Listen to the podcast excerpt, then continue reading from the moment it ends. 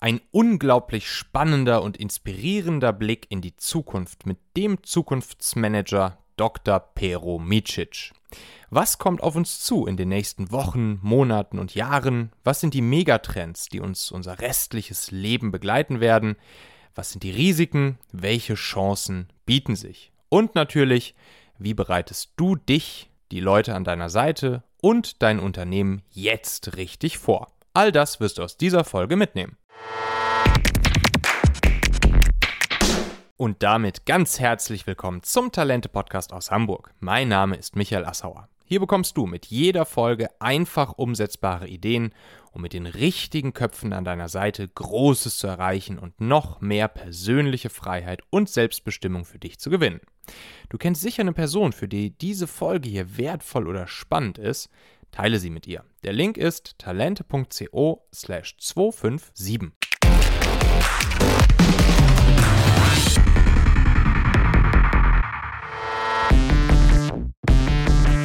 So, herzlich willkommen zu dieser Folge hier im Talente-Podcast. Heute habe ich einen Gast bei mir, auf den ich mich wirklich total freue, wirklich von Herzen freue. Das ist der liebe Dr. Pero Micic. Und Pero ist CEO der Future Management Group. Du bist auch Professor, Pero, an der Steinbeis Hochschule. Und du beschäftigst dich mit den ganzen Themen rund um die Zukunft von Unternehmen. Aber ich würde sagen, dein Content, so wie ich ihn kennengelernt habe, geht auch regelmäßig darüber hinaus. Und äh, es ist einfach für mich jedes Mal unglaublich spannend, dir zuzuhören. Ich finde, das ist wirklich, also ich könnte dir stundenlang an den Lippen hängen. Ich habe jetzt zuletzt, da war ich gerade in Kroatien, habe ich ein Interview wieder mit dir, mit dem lieben De Kräuter gehört. Und äh, ja, da hing ich wirklich gebannt. Und danach dachte ich mir, komm, den Pero, den musst du jetzt, musst du jetzt fragen, ob er Bock hat, im Talente-Podcast vorbeizukommen. Und da bist du, Pero. Herzlich willkommen. Schön, dass ich dabei sein darf. So, also, du sagst über dich selbst, dass dein eigenes Warum sei, dafür zu sorgen, dass Menschen früher und mehr an ihre eigene Zukunft denken und dann konsequenter danach handeln. Und jetzt bezogen auf aufs Unternehmen oder aufs Unternehmertum oder aufs Business, heißt ja passenderweise dein, dein Content-Kanal, vor allen Dingen dein, dein YouTube-Kanal, auch die Zukunft ihres Geschäfts.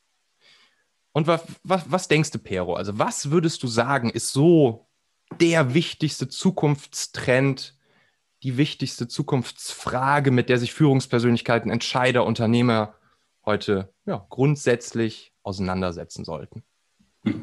Also Antworten auf das Wichtigste, die Wichtigste sind dann immer mit Vorsicht zu genießen, weil das natürlich ein Stück weit individuell ist und auch komplexer ist. Aber ja. dieses, dieses Kurzsichtige am Menschen ist uns ja eingebaut. Wir sind mhm. also gebaut für ein Leben im Hier und Jetzt und haben uns aber mit diesem Gehirn eine Welt gebaut, die sehr komplex ist und die wir im Prinzip aus der Zukunft zurück ins Heute denken müssten, um mhm. bessere Entscheidungen zu treffen damit unser Zukunfts-Ich davon profitieren kann, damit wir in der Zukunft, damit unser Zukunfts-Ich weniger bedauert, damit es sich mehr freut, damit es sich weniger schämt und damit es mehr stolz ist. Ja. Deshalb ist die Reihe der Fragen, die man beantworten sollte, relativ leicht nachzufühlen, wenn man so will. Die erste ist, was kommt eigentlich auf uns zu? Was kommt auf mich persönlich zu? Was wird konstant bleiben? Was wird ja. komplett anders sein? Was wird sich verändern? Was wird gehen? Was wird verschwinden? Das ist die erste Frage. Was kommt auf uns zu? Die zweite Frage ist, was könnte mich überraschen? Wir wissen ja, dass wir uns so viel Mühe geben können, in Zukunft zu antizipieren, wie wir wollen. Wir wissen, die Zukunft wird uns überraschen. Welche Überraschungen könnten das sein? Ja. Man könnte natürlich sich einfach so in die Zukunft treiben lassen und alles auf sich zukommen lassen. Das geht auch, das überlebt man als Mensch, das ist okay. Man überlebt es aber nicht als Unternehmen, weil man sich über diese Überraschung Gedanken machen muss, weil sie tatsächlich auch passieren werden. Darauf baut letztlich die dritte Frage auf. Welche Gestaltungsmöglichkeiten haben wir? Welche Chancen haben wir für die Zukunft? Also was sind unsere ähm, Optionen zu handeln? Und damit natürlich auch Technologie zu nutzen, Strategien anzuwenden, äh, Visionen zu entwickeln, Missionen zu verfolgen, Strategien umzusetzen, ja. in Geschäfte zu gehen. Das ist die dritte mhm. Frage. Also die erste, was kommt auf uns zu? Die zweite, was könnte uns überraschen? Das sind die beiden Outside-In-Fragen. Ja. Dann gibt es eine Vermittlerfrage zwischen Outside und Inside, nämlich das ist die Frage, was könnten wir tun? Noch Option, also könnten tun. Und die ja. vierte ist dann, was wollen wir? Welche Zukunft wollen wir? Das ist dann Inside okay. Out. Da geht es dann um Zukunftsgestaltung. Ähm, was will ich für mich gestalten? Was will ich mit meinem Team gestalten? Was will ich mit meinem Unternehmen gestalten? Mhm. Idealerweise auch, was will ich mit meiner Stadt und meinem Land gestalten? Aber das ist immer ein bisschen schwieriger. Und dann ist die fünfte und letzte Frage, und was tun wir jetzt dafür, damit diese Zukunft wir erreichen können und damit sie eben so gut wird, wie wir sie haben wollen. Äh, ich nenne das die fünf Zukunftsbrillen, das sind die fünf Zukunftsperspektiven. Das sind die fünf Arten von Motiven, die auch Menschen haben, wenn sie sich überhaupt für Zukunft interessieren. Also wir hören gerne Leuten zu, die über die Zukunft reden. Das ist dann so ein Stück weit wie, wie Business Science Fiction. Mhm. Aber tun, tun ist dann, ist dann das, woran wir in der, in der Regel dann scheitern. Es mhm. sei denn, es ist etwas, was wir wirklich gestalten wollen. Und das ist der Trick, Menschen auch dazu zu bringen, an ihrer Zukunft aktiv zu arbeiten, weil sie selbst komplett dahinter stehen, voll emotional auch dahinter stehen. Und dann können sie ganz, ganz rational auch diese Technologien verwenden und äh, nach vorne denken und Szenarien entwickeln. Aber wenn man ihnen sagt, du, stell dir doch mal die Zukunft vor, deine Zukunft, die Zukunft deiner Firma, ja. dann geht im Gehirn einfach zu wenig Emotionales ab. Ja, okay, verstehe. Und das sind dann auch genau die Fragen, die ich erstmal für mich selbst beantworte, wenn ich jetzt zum Beispiel Inhaber einer, einer Firma bin, wenn ich Unternehmer bin. Und die ich auch kleinteiliger mit meinen Leuten, mit meinem Team durchgehe? Oder wie würdest du das machen? Ja, es äh, ist immer besser, man nimmt die Leute mit. Mhm. Es ist falsch, ganz viele mitnehmen zu wollen, weil dann werden Strategien nicht besser, weil sie dann ähm, profilloser und kantenloser werden und äh, dass man sich positionieren muss, besonders sein muss, einzigartig sein muss, mhm. äh, steht dem entgegen, wenn man allzu viele Leute mitnimmt. Mhm. Ähm, aber wenn man schon ein Team hat, dann sollte man die Hirne, Herz, Herzen und Räuche dafür nutzen, mhm. äh, die Zukunft zu denken. Aber ich glaube, die, die Führungsperson, der Leader, die Leaderin sollte für sich diesen Prozess schon mal in einer ersten ja. Iteration selbst gemacht haben, mhm. um besser orientiert zu sein, um entscheiden zu können, um wirklich führen zu können. Mhm. Es nur moderieren zu machen, geht auch. Das machen auch viele, die selbst keine Idee haben oder selbst sich da nicht reintrauen. Aber wirkliche Leader haben die erste Iteration selbst gemacht und eben dann ihr Team. Was ist das, was ist das bei dir? Was was ist wirklich, wie, wie beantwortet, du beantwortest ja wahrscheinlich diese Fragen auch regelmäßig für dich, beziehungsweise denkst darüber ja. auch regelmäßig nach. Wie, wie kommst du dann auf eine Antwort für dich und wie trägst du die dann ins Team hinein, in dein Team, zu deinen ja. Leuten, in deine Firma hinein? Wie machst du das klug, sodass du damit ja deine Leute halt auch anzündest, dass sie auch denken, jo, das ist cool, da habe ich Bock drauf. Da will ich an, an Peros Seite mit dafür sorgen, dass wir in so eine Richtung laufen? Und wie holst du dir vielleicht auch noch Feedback von deinen Leuten wieder rein auf die ja. Gedanken, die du dir gemacht hast? Wenn man mal Zukunft denkt, dann habe ich vorhin schon gesagt, es gibt dann die Zukunft, wo man draußen hinschaut und die Zukunft, hm. wo man von innen heraus die Zukunft gestalten will. Und da brauchst du ein paar, ähm, ein paar Hinblicke, wenn man so will. Das hm. erste ist, was ist mein, mein Antrieb und mein persönlicher Antrieb, das, du hast es das Why genannt, hm. mein persönlicher Antrieb ist dieser dieses Erstaunen, diese Ärger, diese Wut letztlich mhm. auch darauf, dass Menschen so kurzsichtig handeln, ja. dass sie sich selbst schaden mit diesem Handeln, ob das in der Politik ist oder in der Gesundheit. Also das mhm. beginnt bei unserem Essen, der Art und Weise, wie wir essen. Wir als müssten wir unser Futter noch jagen und sammeln, dabei liegt es mhm. überall rum. Äh, das ist sehr kurzsichtig, mhm. bis hin zu der großen Weltpolitik, die extrem kurzsichtig ist äh, ja. und die in den letzten Jahren nicht wirklich besser geworden ist. Ja. Ähm, das ist das, was mich treibt, ähm, zusammen mit dem Erstaunen darüber, wie, wie irrational gehandelt wird. Das ist mhm. nicht genau das Gleiche, aber das hat ähm, Überschneidung. Ja. Und auf der anderen Seite sehe ich meinen gesellschaftlichen Beitrag darin, dafür zu sorgen, dass die Menschen, die die, die den meisten Schaden anrichten können, nämlich die Führungskräfte, äh, dieses Stück Vorausschau mehr haben. Also mhm. meine, meine Emotion, meine Leidenschaft, meine Wut auch verbinden mit dem, was da in der Welt verbessert werden kann. Mhm. Ähm, neumodisch heißt es dann Why und Purpose, aber letztlich sind das immer Elemente einer guten Mission schon immer gewesen. Und dazwischen ist dann, für wen will ich das tun? Es müssen Führungskräfte sein. Ich sage immer, ich möchte für überzeugungskompatible Führungskräfte arbeiten. Mhm. Überzeugungskompatibel meint, dass die ähnlich denken wie ich. Es ist der Geist, der sich den Körper baut, laut Schiller. Es ist die Zukunft, die im Kopf beginnt. Mhm. Und das ist auch das Allerwichtigste, was ich beeinflussen muss und managen muss, wenn ich die Zukunft managen will, bis es dann in der GWIV und in der Finanzen angeht.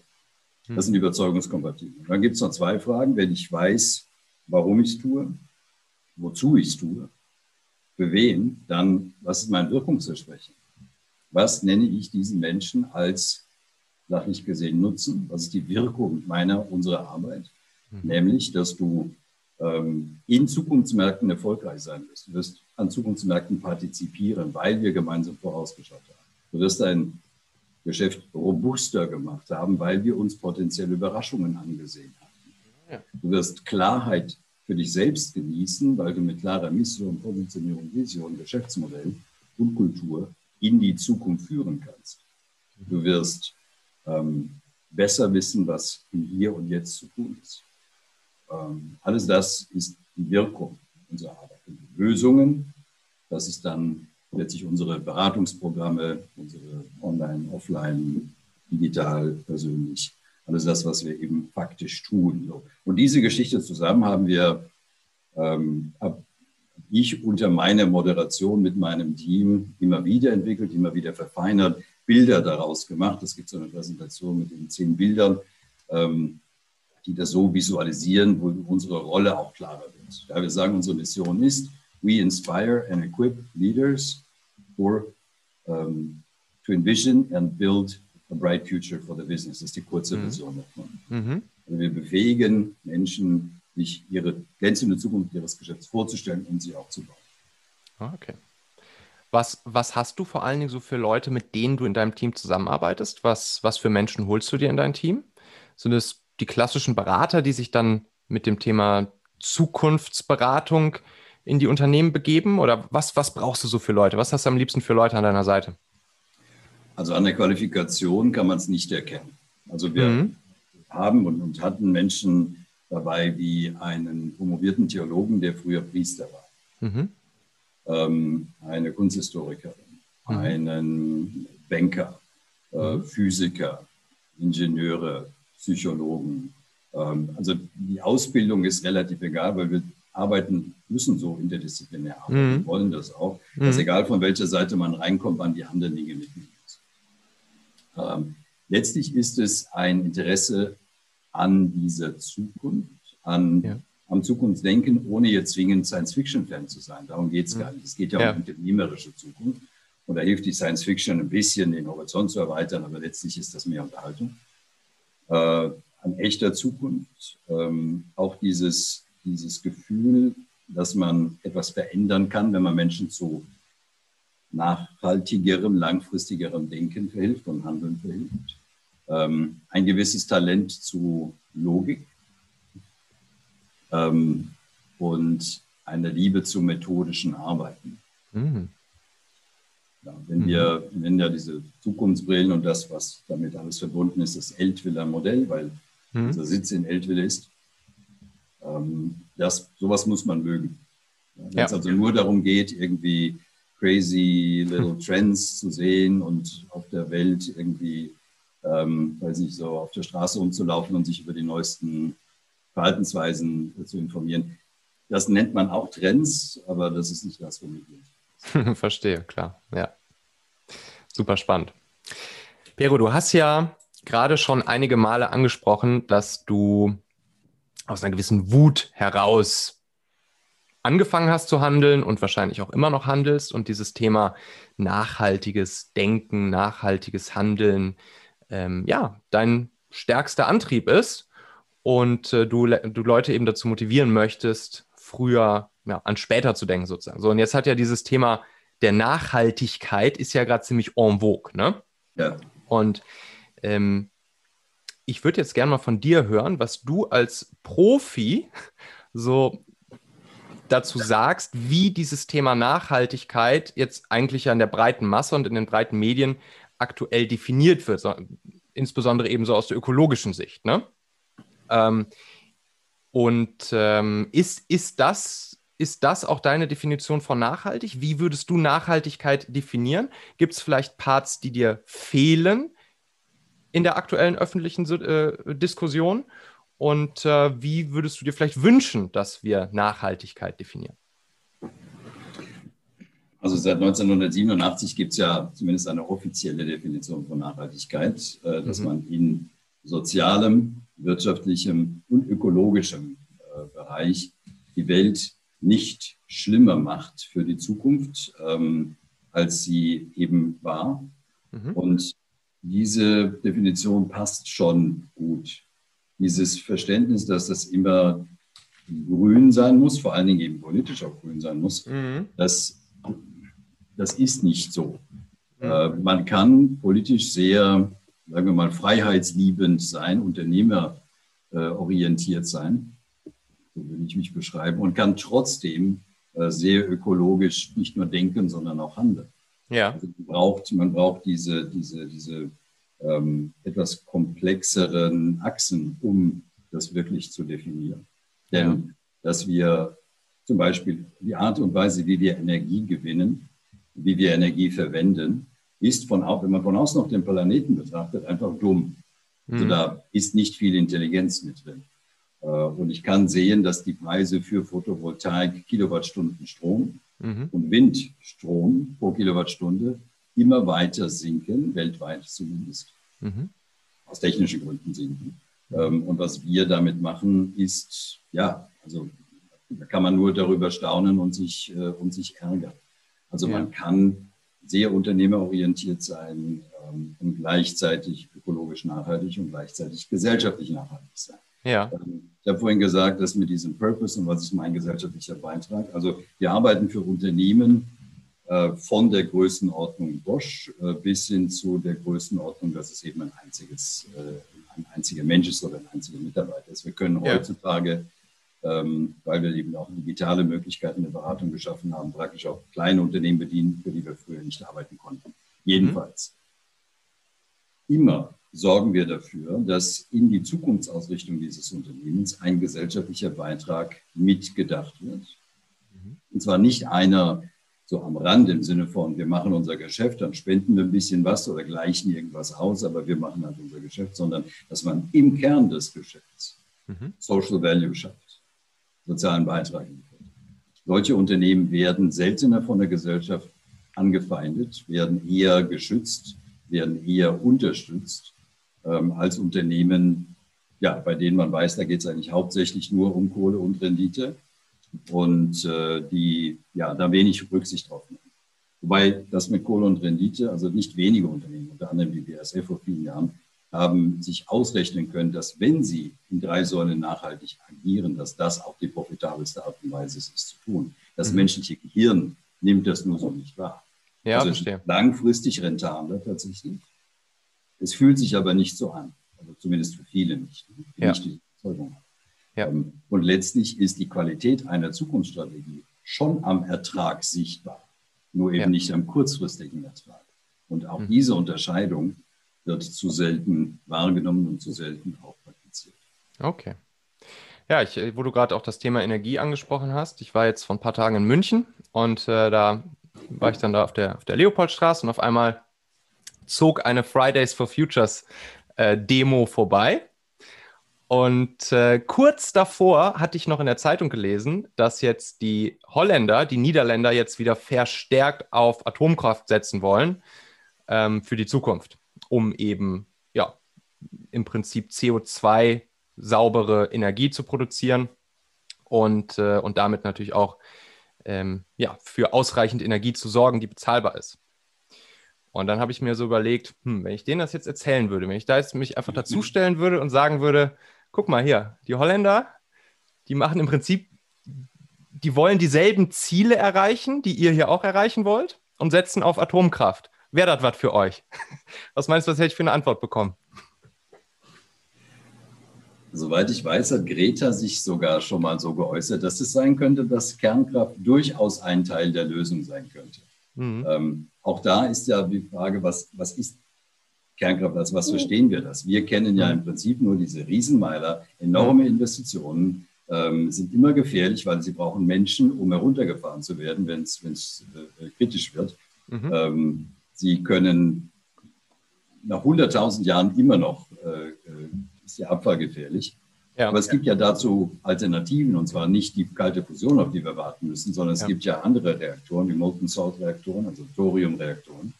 Ähm, die kann man industriell herstellen, also das ist praktisch wie am Fließband, die sind deutlich kleiner, die regeln sich selbst runter und der Abfall ist nach 300 Jahren äh, einigermaßen harmlos. Mhm. Ähm, also es gibt ja Lösungen dafür. Kernkraft ist nicht per se das, was wir jetzt nur darunter kennen. Mhm. Ähm, und, das, und so etwas kann natürlich selbstverständlich ein Teil des, des, äh, des, des Energiemixes sein. Mhm. Ähm, ja, wir haben immer noch keine richtige End, äh, Endlagerlösung. Ähm, aber es ist eben die Schwierigkeit, eines zu finden, liegt darin, dass wir, dass dieser Atommüll, den wir da aus äh, Plutonium und Uran ähm, äh, Reaktoren holen, eben tatsächlich gefährlich ist. Ja. Glaubst du, dass es, oder sagen wir mal andersrum gefragt, wie könnte man so ein Thema, wie könnte man so ein Thema jetzt klug als Politiker, der ja auch ein Leader, eine Führungskraft ist, wie könnte man so ein Thema jetzt klug in die Gesellschaft bringen und gerade vielleicht auch der deutschen Gesellschaft, die da ja sehr kritisch so einem Thema jetzt beispielsweise gegenüber ist, wie könnte man sowas klug angehen und den Leuten erklären, dass es ja auch eine neue Art der Kernenergie gibt, die im Prinzip all diese Ziele, die mit diesem Thema Nachhaltigkeit oder ökologische, jetzt mal auf diesen Fokus ökologische Nachhaltigkeit, ähm, gesetzt werden, ziemlich gut erreichen könnte. Also das ist nicht neu, die gibt es schon sehr lange, diese mhm. Reaktoren. Mhm. Ähm, aber diese, diese Art, sie industriell zu bauen, das ist mhm. relativ jung. Ähm, hm. Es bräuchte zunächst einmal die Überzeugung, dass man politisch führen darf. Mhm. Sag mal bewusst darf. Mhm. Also wenn ich, wie jetzt ähm, beispielsweise ähm, der FDP-Chef äh, eigentlich dem Klientel entspreche und mich gegen batterieelektrische Mobilität stelle, mhm. dann tue ich dem Land keinen Gefallen. Mhm. Ähm, wenn ich führen will, dann, dann muss ich auch etwas, etwas propagieren können, wovon ich überzeugt bin, was die Mehrheit oder eine, ein kritischer Teil oder meine Klientel noch nicht denkt. Ja. Wenn, ich, wenn ich nur das bediene, und das ist letztlich populistisch, nur das bediene, genau. was die Leute vom, früher vom Stammtisch, jetzt eben von Facebook her gesehen haben oder von, von YouTube gesehen haben, ja. dann geht das schief, dann geht das generell global schief. Also da mache ich mir durchaus auch Sorgen, weil, weil die Wahrheit äh, und die Wirklichkeit verzerrt wird, mhm. immer mehr. Sondern ich muss da eine Überzeugung haben und damit ähm, visuell kommunizieren. Ich müsste also im Grunde ein ein Kommunikator sein, eine Kommunikatorin sein, in Bildern äh, kommunizieren. Ich, es ist mhm. mir immer noch ein Rätsel, warum wir ähm, genauso wenig visuell kommunizieren in, in politischen Debatten, äh, wie wir das in, weiß ich nicht, im alten Griechenland gemacht haben oder bei den Sumerern gemacht haben und immer nur noch das Wort. Menschen können so nicht alles verstehen. Ja. Ähm, es muss in Bildern kommuniziert sein.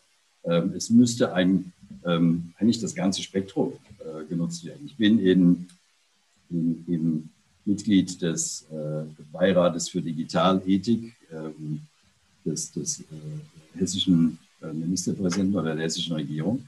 Ähm, und da gibt es jetzt eine, eine Ministerin, die Frau Professor Simus, die, äh, die nutzt dieses kommunikative Instrumentarium, um Digitalisierung voranzubringen.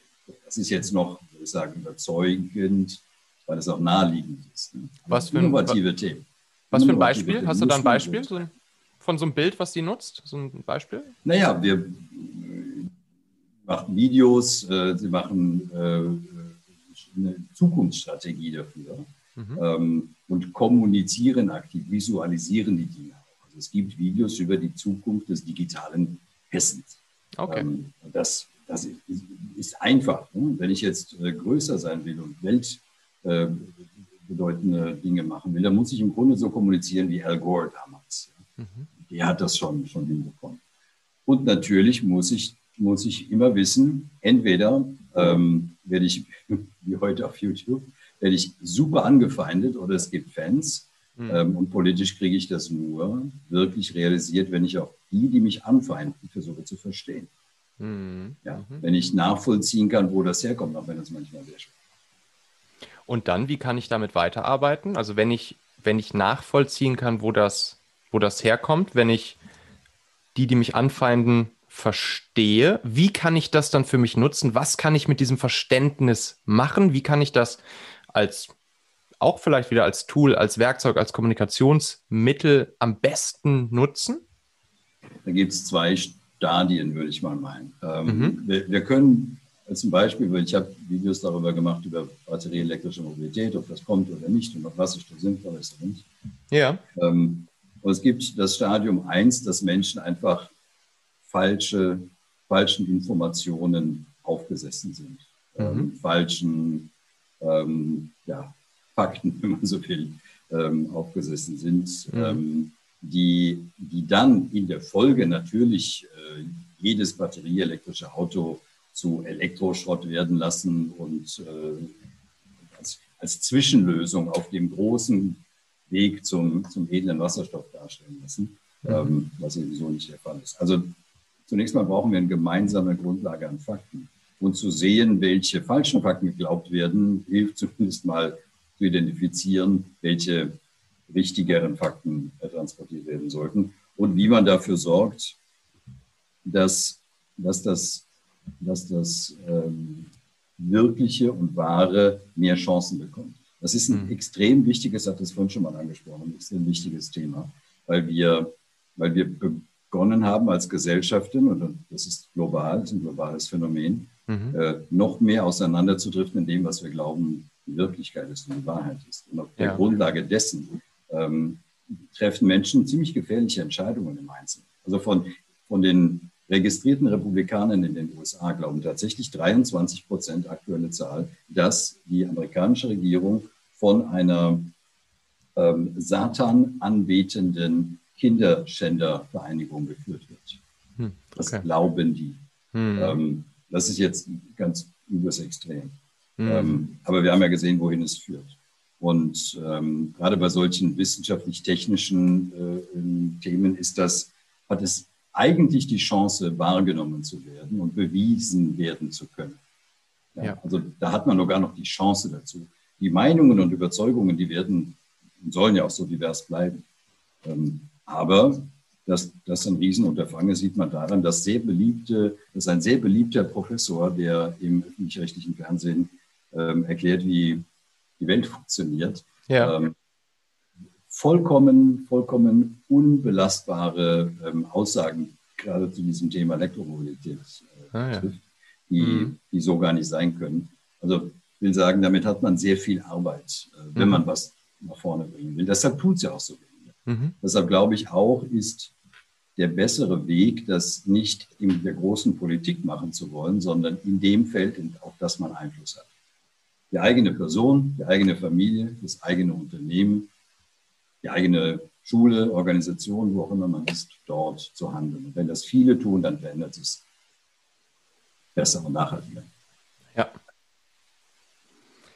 Inwieweit spielen auch solche größeren politischen Dinge bei dir eine Rolle? Also ich weiß, du hast zum Beispiel in dem, in dem im Interview, was ich mit, mit dir Kräuter gehört habe, hast dann auch über so Sachen gesprochen wie, äh, wie kann man ne, so diese drängenden oder sagen wir mal diese populären politischen Themen gerade, sowas wie bezahlbarer Wohnraum, hier Energiewende hatten wir schon gesprochen, oder jetzt natürlich auch ganz aktuell ähm, Inflation, Geldmenge, die massiv nach oben schießt, etc. Sind das auch so Sachen, die dann auch in deine tägliche Arbeit mit einfließen? Zum Beispiel auch im Kontext dieses Social Values Thema, was, was bei Unternehmen dann auch ähm, ja, scheinbar auch ein wertvolles Asset darstellt am Ende, wie du sagst?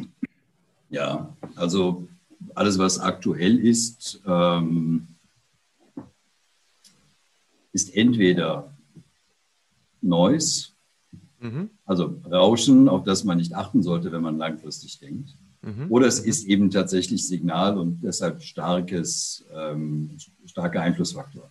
Ja. Äh, wir können das Wirtschaftssystem und das Wirtschafts- und Finanzsystem nicht einfach ignorieren, wenn wir jetzt mhm. langfristig über die Zukunft nachdenken.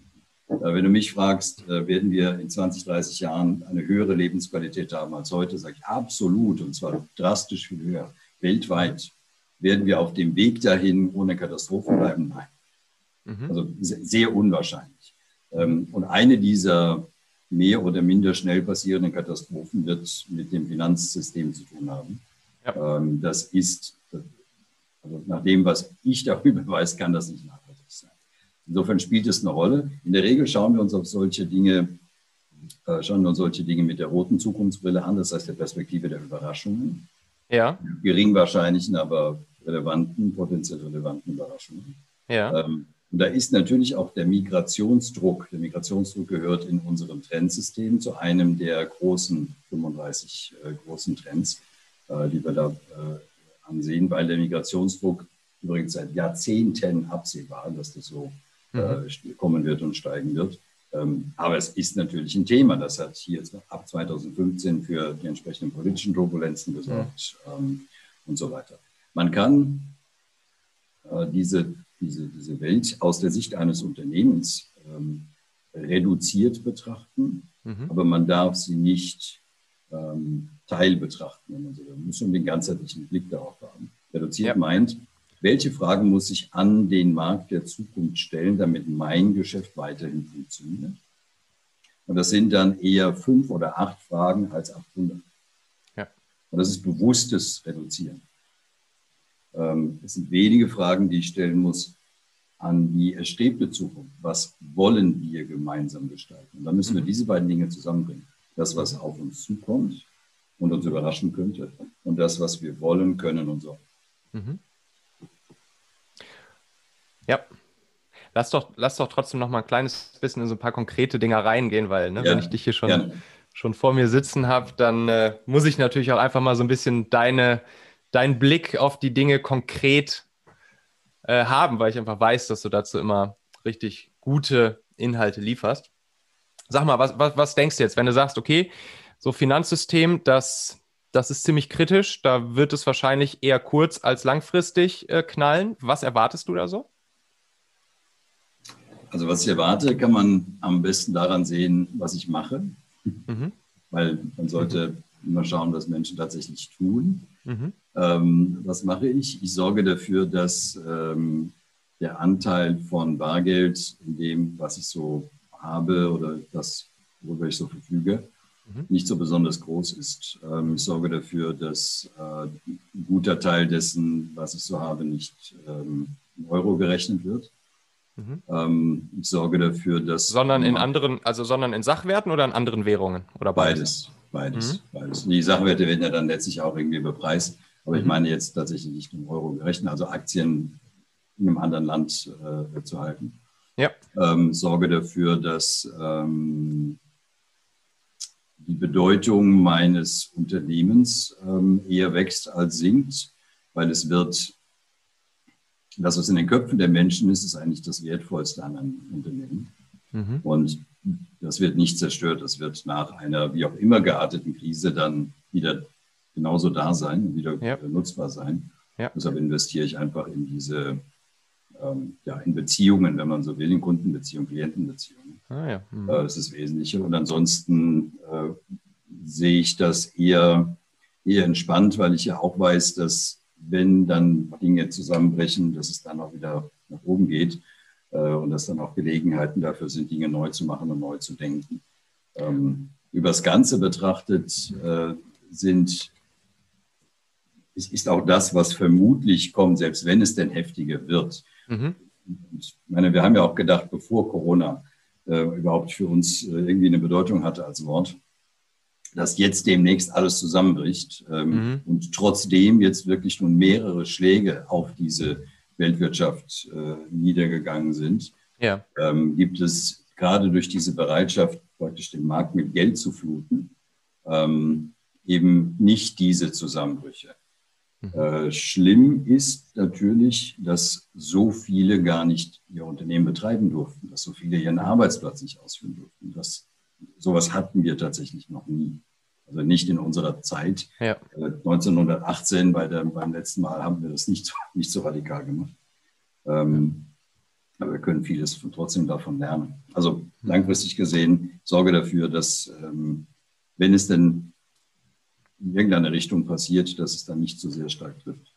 Ja. Ähm, und bin sehr zuversichtlich, dass es danach weitergeht. Hier sind wir im Prinzip wieder beim, beim Ausgangsthema, denn es ist natürlich besonders schade für, für die, oder auch besonders nicht nur schade, sondern besonders schlimm, kommt sowas natürlich für die Menschen, die diese Weitsicht jetzt nicht haben und zum Beispiel ihre Euros auf ihrem Sparbuch liegen haben und ähm, im Prinzip denken, dass, äh, dass es da total sicher ist, ne? Und dann natürlich wahrscheinlich in so einem Moment hart getroffen werden. Also es, es war noch nie richtiger zu sagen, was uns die Finanzberaterinnen in den letzten, weiß ich nicht, 50 Jahren immer erzählt haben. Hm. Äh, kein Cash auf dem Konto, bitte in Sachwerte investieren. Meine Version davon sind eher Aktien als Immobilien, aber das kann ja jeder halten, wie er will. Mhm. Ähm, es war noch nie richtiger, das zu sagen. Aber es war eben schon 50, 60, das war eigentlich schon immer richtig. Ne? Ja. Aber jetzt so in unserer Denkzeit, äh, also in unserer Lebenszeit war, gab es die Botschaft schon immer, Tausende sind mit dieser Botschaft rumgelaufen und ähm, ja, die war damals richtig und ist es heute noch nicht. Ja. Wenn du in Aktien investierst, jetzt auch natürlich wieder rein, rein Interesse halber, einfach machst, machst, machst, du eher, machst du eher so eine, so eine Growth-Strategie oder machst du Machst du eher eine, eine, eine längerfristige oder einen Fonds etc.? Oder was, wie, wie stellst du dich so auf? Hast, machst vielleicht verschiedene Stränge? Ja, es sind verschiedene Stränge. Ich mhm. ähm, habe, ähm, es gibt ein paar Fonds, die sind ähm, bewusst so aufgestellt, dass sie in Zukunft investieren. Mhm. Ähm, es gibt Fonds, die praktisch so sicher sind wie Immobilien, wenn man äh, über zwei, drei Jahre denkt, äh, das sind eben all diese Welt, Weltfonds. Mhm. mhm. Ähm, aber die, die ein bisschen in die Zukunft investieren, sind Fonds wie beispielsweise von ARK Invest. Mhm. Ähm, und dann habe ich einfach einige Unternehmen, deren, deren Strategie ich schon lange, eigentlich schon immer bewundert habe. Ähm, wo es sich gut anfühlt, Aktien von denen zu haben, mhm. ähm, rein emotional. Und manchmal funktioniert das eben sehr gut wie bei Tesla. Ja. Erzähl doch, noch mal, erzähl doch noch mal ganz kurz. Jetzt hast du es schon ein paar Mal angeteasert, jetzt auf ja. Tesla wieder. Wasserstoff ja. versus Elektro. Ah, okay. Ähm, also in Kürze, ich habe dazu zwei Videos gemacht, die auf dem äh, YouTube-Kanal da sind, mhm. äh, zu finden sind. Ähm, es gibt keinen, keinen logischen Grund, mhm. Also zumindest nicht, wenn man technisch, ökologisch, wirtschaftlich drauf schaut, müsste keine andere Dimension mehr. Ähm, es gibt keinen vernünftigen Grund, ähm, von dem begonnenen, von der begonnenen Verbreitung von batterieelektrischen Autos auf Wasserstoff umzusteigen. Keinen. Mhm. Also nicht in den Rohstoffen, nicht im Umweltschutz, nicht in den Kosten, nicht in der strategischen Unabhängigkeit. Äh, ich könnte jetzt noch 50 weitere aufzählen. Es gibt keinen Grund dafür mhm. ähm, für den Pkw. Das kann bei LKWs anders sein. Ich gehe aber davon aus, dass sich auch dort die batterieelektrische Antriebe durchsetzen werden. Das dauert aber noch deutlich länger. Beim Pkw gehe ich davon aus, dass so in unserer modernen, entwickelten Welt, nicht weltweit, aber in unseren Gegenden so gut wie niemand mehr irgendwas anderes kauft als ein batterieelektrisches Auto 2030. Mhm. Ähm, bei LKWs wird das mindestens immer zehn Jahre bleiben, weil die sich auch na, die halten länger, die sind ähm, äh, ja, unter besonderen Umständen noch ähm, ein bisschen länger zu, zu vertreten. Ja. So, Flugzeuge, Schiffe ähm, kann man auch diskutieren. Wasserstoff ist viel zu, viel zu ähm, wertvoll. Wir würden das eher brauchen äh, in industriellen Prozessen, äh, dort, wo Wasserstoff wirklich seine Stärken ausspielen kann. Aber Wasserstoff ist ja nicht etwas, was wir irgendwo herholen und Wasserstoff klingt irgendwie so sauber und dann können wir das tanken und dann fahren wir praktisch mit Wasser. Das ist ja so die, die, die äh, naive, äh, der, der naive Glaube. Nein, wir müssen Wasserstoff herstellen. Es gibt keinen Wasserstoff frei auf der Erde. Und das Herstellen heißt, Wasserstoff ist eigentlich ein Speicher. Und das ist ein ziemlich flüchtiger Speicher und es ist ein sehr ineffizientes Betriebsmodell für Fahrzeuge. Mhm.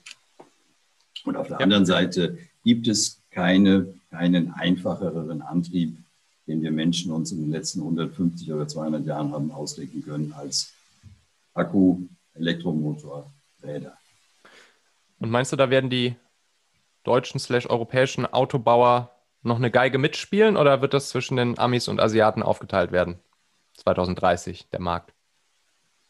Ähm, die Struktur der Hersteller, an die wir uns gewöhnt haben und die wir mögen, so unsere heimischen mhm. OEMs, unsere heimischen Marken, mhm. äh, die wird 2030, würde ich davon ausgehen, nicht mehr so aussehen wie jetzt. Da wird es weniger Player geben. Mhm. So ein, zwei davon von unseren tollen Marken, die wir haben, werden nicht mehr da sein. Mhm. Ähm, würde ich zu 70, 80 Prozent glauben, dass es so ist. Ähm, VW macht das ziemlich radikal und vermutlich richtig. Mhm. Ähm, BMW macht das, hat das sehr innovativ gemacht am Anfang und ähm, aus diskutierbaren Gründen sind wir dann umgedreht. Mhm. VW hat aber, soweit ich das beurteilen kann, Akkukapazitäten sich gesichert für drei bis vier Millionen Autos. Äh, haben aber jetzt ungefähr zehn jedes Jahr. Das heißt, es könnte sein, dass VW dann diese drei bis vier Millionen Autos dann auch nur noch herstellt, also deutlich kleiner ist. Ähm, was wir nicht vergessen dürfen bei all dem, wenn die Autos dann autonom fahren, dann ja. brauchen wir vielleicht noch 10 bis 20 Prozent davon. Dann ist Automobilität nicht mehr Teile zusammenkaufen, ein Auto montieren, zum Händler, über Händler an Leute verkaufen, leasen und so weiter und Parkplätze bauen, sondern dann ist es gefahrene Kilometer mal Qualität des Kilometers, dann ist hm. Mobilität Dienstleistung. Dann ja. sind die Straßen voll, weil wir dann noch mehr fahren werden, weil es nämlich deutlich billiger werden wird. Hm. Aber die Parkplätze sind leer.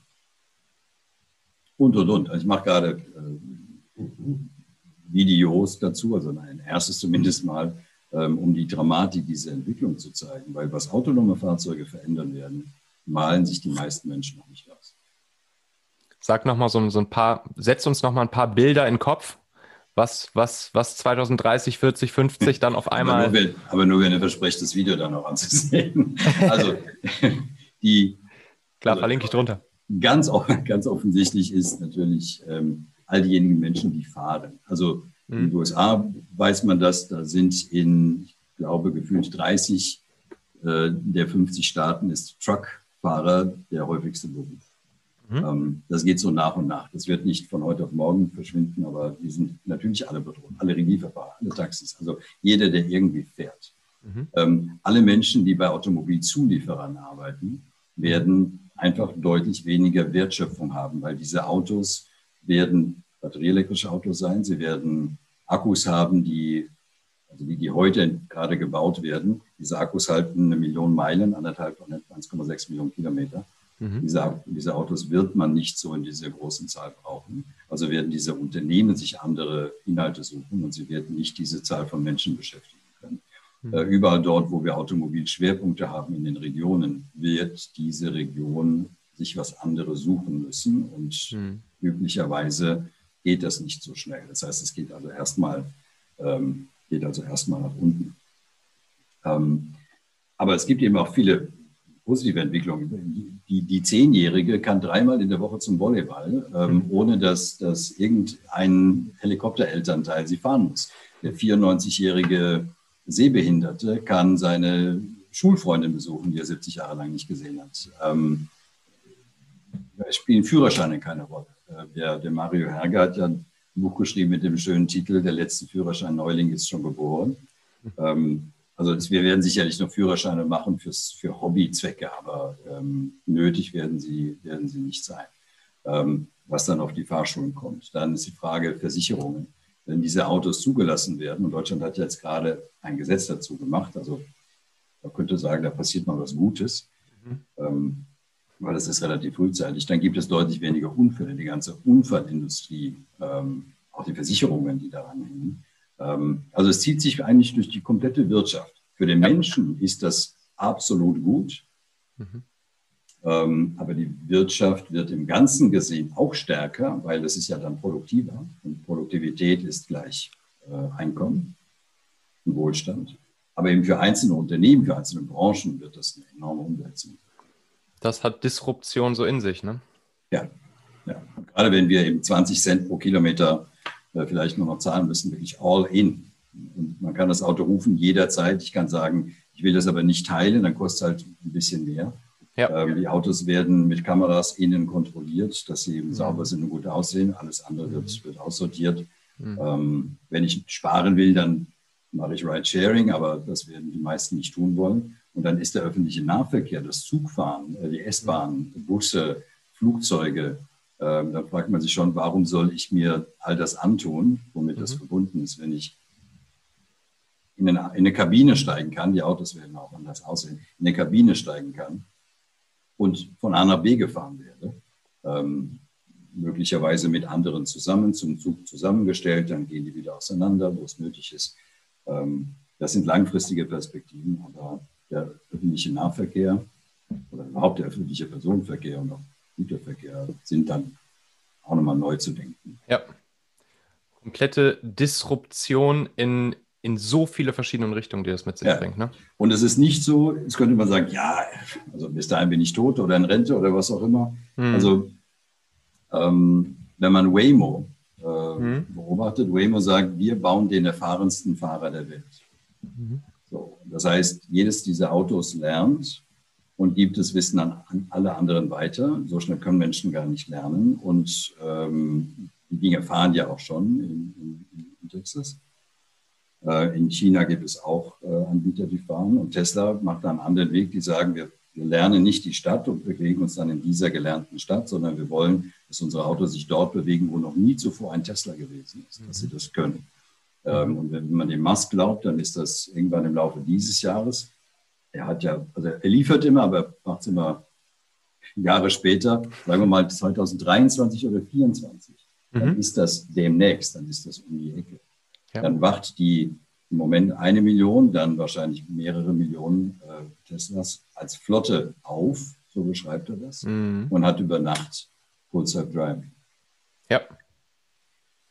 Fällt mir ein, da sind ja auch immer diese, du nennst immer die drei Gs, oder? Die die eine Rolle spielen, um, um dann auch wirklich solche neuen Technologien, eigentlich ja neue gesellschaftliche Handlungsweisen einzuführen, oder? Und dann auch wirklich in der breiten Masse nutzbar und akzeptiert zu machen, oder? Willst du vielleicht nochmal kurz diese drei Gs einmal durchgehen? Ja, die drei Gs sind so eine Abkürzung ähm, auf die Frage, was behindert den Wandel? Oder mhm. ähm, wie, wie, schnell wird das kommen? So, mhm. Da muss man an ein paar Dinge denken. Diese drei Gs sind zum einen Ge wie Gewohnheiten. Mhm. Also bis Menschen ihre Gewohnheiten ändern, dauert das ja. Mhm. Und alles, was da kommt, braucht Kunden, braucht Menschen, die das nehmen, die das akzeptieren, die das wollen, eine kritische Masse. Mhm. Also ein paar Menschen, ein paar Innovatoren müssen ihre Gewohnheiten ändern. Ähm, und ein paar davon machen das gerne, weil sie gar nicht an ihren Gewohnheiten hängen, weil sie Lust drauf haben, daran teilzuhaben. Und die stecken dann andere an und die finden das dann irgendwie auch toll. Jeder, der, der mir heute sagt, äh, niemals werde ich mich in so ein autonom fahrendes Auto setzen, hm. kann ich eigentlich antworten, also wenn du noch 15 Jahre zu leben hast, dann würde ich da nicht wetten. Das wie, wie, wie mein Vater vor zehn Jahren, der gesagt hat, hier so ein komisches Handy da, das, das brauche ich nicht, das werde ich niemals haben. Genau, genau. Und jetzt hat er eins, ne? Wahrscheinlich und hat Spaß dabei. Logisch, permanent am googeln. Oh, ich gucke mal kurz, wie das Wetter wird. Ähm, also das erste G sind Gewohnheiten. Ähm, und wir brauchen Menschen, die ihre Gewohnheiten ändern. Das dauert, also kann das durchaus dauern mit der, mit der Zeit. Es sei denn, es wird gut bedient, ähm, diese, die Bedürfnisse werden gut bedient, dann verbreitet sich das so schnell wie die Smartphones. Mhm. Äh, das zweite G sind Gesetze. Da könnte man sagen, dass das eigentlich in Rechtsnormen gegossene Gewohnheiten der Mehrheit sind. Ja. Und wir haben ja hier ein besonderes Talent dafür, Gesetze zu erlassen, die eigentlich dann die Dinge eher behindern, wie zum Beispiel ähm, Preisbremsen oder mhm. ähm, Ladesäulenverordnungen oder solche Dinge. Ähm, aber ich muss das nochmal lobend erwähnen, äh, wir haben ein Gesetz, äh, das autonomes Fahren regelt und nicht so ganz dumm geht. Mhm. Ähm, und das ist relativ früh und zwar mit, ausdrücklich mit, dem, mit, dem, mit der Vision, führend zu sein in der Welt in diesem Thema. Ah, es wird uns nicht gelingen, dafür sind die anderen viel zu schnell. Mhm. Und bei exponentiellen Entwicklungen holen wir die auch nicht mehr ein. Daimler hat aufgegeben, an autonomen Fahrzeugen zu arbeiten. Wir hatten mit Waymo arbeiten. Ähm, jedenfalls Gesetze. Und das dritte G ist Geld. Ähm, das heißt, diejenigen, die mit dem alten System Geld verdienen, die werden dafür sorgen, dass das neue System nicht so schnell kommt.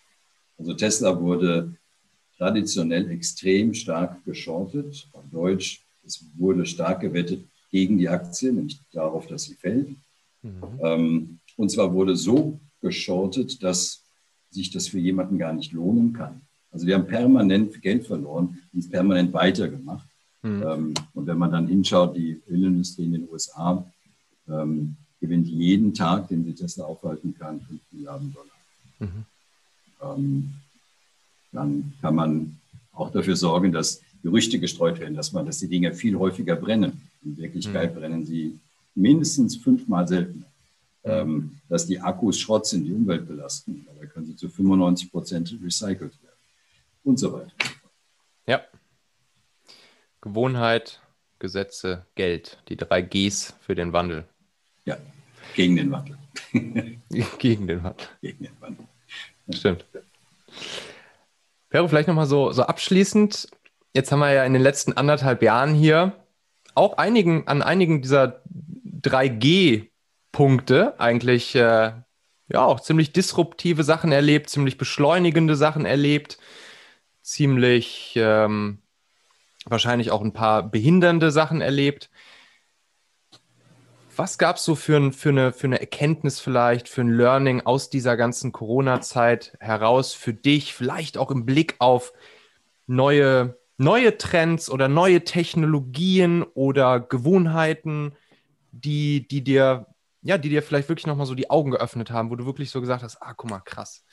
Äh, das ist jetzt auf jeden Fall ein Thema, was uns in der Zukunft begleitet, was, was auf jeden Fall jetzt irgendwie höher, sagen wir mal, auf deinen Zettel nach oben gerutscht ist und was vielleicht auch echt was ganz Nachhaltiges verändert hat, wo du sagst, alles klar, das, das behalte ich ab jetzt auf jeden Fall im Blick. Also für jeden einigermaßen professionellen Zukunftsdenker stand eine Pandemie auf der Standardliste der Überraschungen. Ah ja. seit, mhm. seit, seit, mindestens 102 äh, Jahren, nämlich seit mindestens seit der spanischen Grippe. Mhm. Ähm, insofern war das, wenn man das mit der roten Zukunftsbrille betrachtet, also mit der Brille der Überraschungen, dann war nur noch die Frage, wann das passieren wird. Mhm. Im Übrigen, wie jetzt auch, 700.000 Viren können noch auf den Menschen überspringen und mhm. nicht alle davon sind so harmlos wie das, äh, nein, falsch. Und äh, viele davon sind deutlich gefährlicher als das, was mhm. wir jetzt hier erlebt haben. Das ist nicht harmlos, überhaupt nicht harmlos. Mhm.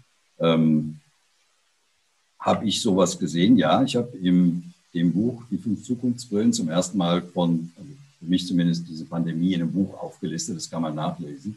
Ja. Ähm, aber natürlich weiß man nicht, wann das kommt. Nur ähm, die Tatsache, dass viele Regierungen simuliert haben, sich vorbereitet haben, halbherzig oder gut vorbereitet haben, ähm, hat nicht gereicht, weil dann so eine Regierung wie die Trump-Regierung kommt und das ganze Team, das eigentlich dafür eingerichtet wurde, praktisch wach zu sein für eine Pandemie und schnell handeln zu können, einfach abgeschafft hat. Mhm. Ähm, weil sie das das Playbook, das die äh, Obama-Regierung hinterlassen hat, äh, im Prinzip ja, weggeworfen haben, wenn man so will, oder disregarded haben. Mhm. Ähm, dass, die, dass, dass es nicht genügend Unterstützung dafür gegeben hätte, hätte man aus den 2013 hier in Deutschland gelaufenen Szenarien wirklich Schlüsse ziehen wollen, investieren in Lagerbestände, das hätte, wäre nicht akzeptiert worden. Ja. Wäre irrational gehandelt worden. Deshalb man muss die Welt mit dieser roten Zukunftsbrille betrachten, im Unterschied zu der blauen, wie ich das nenne. Ja. Ähm, man muss wissen, es braucht zwei unterschiedliche Mindsets und beide sind vernünftig. Mhm. Das Schlimmste ist immer, dass Journalisten dann sagen, äh, irgendein Zukunftsforscher erzählt was, sagt, der, der Goldstrom könnte sich ändern und dann wäre es ja super kalt äh, und woanders super heiß. Und dann ein Journalist schreibt dann in der Regel, Zukunftsforscher sagt radikalen Klimawandel voraus. Mhm. Hat er nicht gemacht. Er hat gesagt, es ist eine potenzielle Überraschung. Mhm. Ja, also Journalist versteht immer Voraussage, weil er was anderes nicht kennt. Zukunftsforscher meint aber Eventualität. Es könnte passieren. Es hat eine gewisse Wahrscheinlichkeit. Mhm. Was ja auch stimmt. Ähm, und die gleichen Journalisten kommen dann zehn Jahre später hin und sagen, schaut auf den blöden ähm, Zukunftsforscher, was hat er uns für einen Scheiß erzählt, es ist nichts gekommen. Mhm. Also diese, man muss lernen, damit umzugehen. Ähm, das ist aber insofern nicht neu. Äh, was, was, was mich ähm, erstaunt, wenn man so will, ist, ähm, wie schnell Gewohnheiten gebrochen werden. Weil, dass wir miteinander videophonieren können. Das erste Mal 1936 hat man ein System gebaut, das hieß Fernsehtelefon mhm. zwischen Berlin und Leipzig. 1936. Ähm, und die Telekom hat uns doch immer erzählt, jetzt kommt das Bildtelefon, jetzt kommt das Bildtelefon. Und, und dann kam Skype und dann kam es so langsam, jüngere Leute, ähm, oder man hat es benutzt, wie ich mit meinen Eltern, äh, um zu skypen, weil die eben weit weg wohnen. Ähm, und dann ging es so langsam los, aber immer noch äh, gab es enorme Widerstände dagegen, oh, warum uns nicht zeigen, ich kann noch telefonieren. Mhm. Und binnen kürzester Zeit nutzen wir jetzt die Möglichkeiten, die schon die ganze Zeit da waren. Es ist ja nichts an technologischer Innovation gekommen. Wir wurden nur gezwungen dazu. Und Unternehmen und Menschen wurden gezwungen, mal Homeoffice oder Working from Home äh, zu, zu probieren. Ähm, das ist schon interessant, weil es genau dieses, dieses erste G, von dem ich gesprochen habe, bestätigt, mhm. welche, welche Wand da steht. Ähm, der, der Seneca hat mal, ähm, der Römer hat mal gesagt, ähm, es werden Zeiten kommen, da werden wir uns wundern, dass wir so offensichtliches nicht gewusst haben oder nicht gesehen haben. Und das, das muss man sich wirklich so vorstellen. Das sind dann Wahrnehmungsmauern um uns ja. herum. Und jenseits, das ist Wirklichkeit. Das würde alles funktionieren, wenn wir denn aus unseren ja, Wahrnehmungen und dann aus unseren Gewohnheiten ausgehen. Ja. Es ist interessant zu sehen, wie wenig Ressourcen man braucht, um ein Unternehmen zu betreiben. Es ist interessant, ähm, also wir haben hier ähm, eigentlich damals schon ein viel zu großes Büro, äh, haben uns das aber geleistet, leisten uns das immer noch und haben so, weiß ich nicht, so 200 Quadratmeter pro Person, ähm, hm. die wir gerade hier betreiben. Hm. Ähm, es zeigt, was wirklich nötig ist in so einer Zeit. Ja. Ähm, es zeigt, wo man verletzlich ist. Es zeigt, wie man ein Unternehmen noch robuster machen kann. Ich habe früher immer gesagt, seid vorbereitet. Jeder Unternehmer, jede Unternehmerin muss eine Antwort haben auf die Frage, wie überleben wir es, wenn wir innerhalb von fünf Wochen 50 Prozent unseres Auftragseingangs verlieren? Ja. Und eigentlich jetzt 90 Prozent oder 100 Prozent, muss man sagen. Und, und die Antwort darf erstmal nicht lauten, die besten Leute rauswerfen. Mhm. So. Dafür eine Antwort zu haben, war schon immer hilfreich und ist jetzt, glaube ich, noch klarer als Notwendigkeit. Ja, okay. Ähm, ja, also es wäre noch vielleicht das Learning, ähm, wie sich gesellschaftliche Polarisierung äh, entwickeln kann, ähm, was Uninformiertheit, muss sagen, leider Dummheit und ähm, wenige böswillige äh, Informanten anrichten können. Mhm. An was denkst du da konkret?